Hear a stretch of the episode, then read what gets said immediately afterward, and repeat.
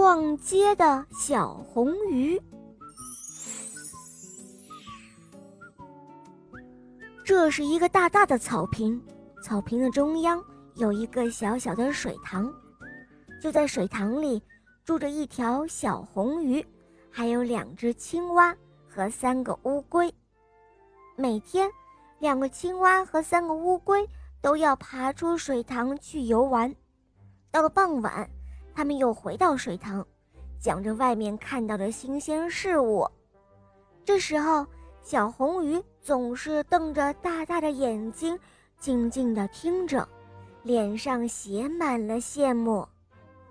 青蛙和乌龟都愣住了好久，他们同情地说：“外面的世界很精彩，可惜你只能待在水塘里。不过别着急，我们来想办法。”一定让你去水塘外面看看。是啊，是啊，别着急，我们来想办法，一定会让你看到水塘外面的世界。傍晚的时候，青蛙和乌龟从外面驮回了一个玻璃罐。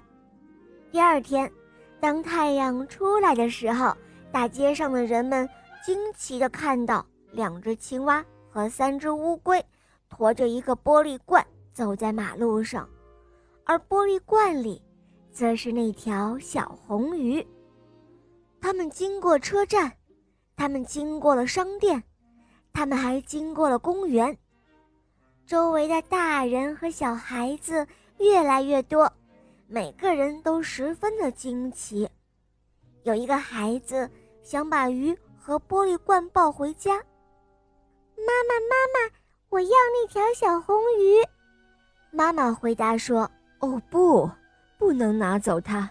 你瞧，他的朋友们会伤心的。太阳落山的时候，小红鱼、青蛙还有乌龟们回到了水塘里。小红鱼十分的感激，他说：“谢谢你们了，我的朋友，你们让我看到了一个美丽的世界。”哦，不客气。我们今后会经常带你出去。青蛙和乌龟们说：“哈哈，小伙伴们，如果有一天你也看到了这样一支奇怪的队伍，请你一定不要伤害他们，让我们帮助他们，祝福他们吧。”好啦，伙伴们，今天的故事肉包就讲到这儿了。更多好听的童话，赶快在公众号搜索“肉包来了”。在我们的公众号，你可以限时免费收听小肉包童话《我的森林学校》哦，赶快行动起来吧！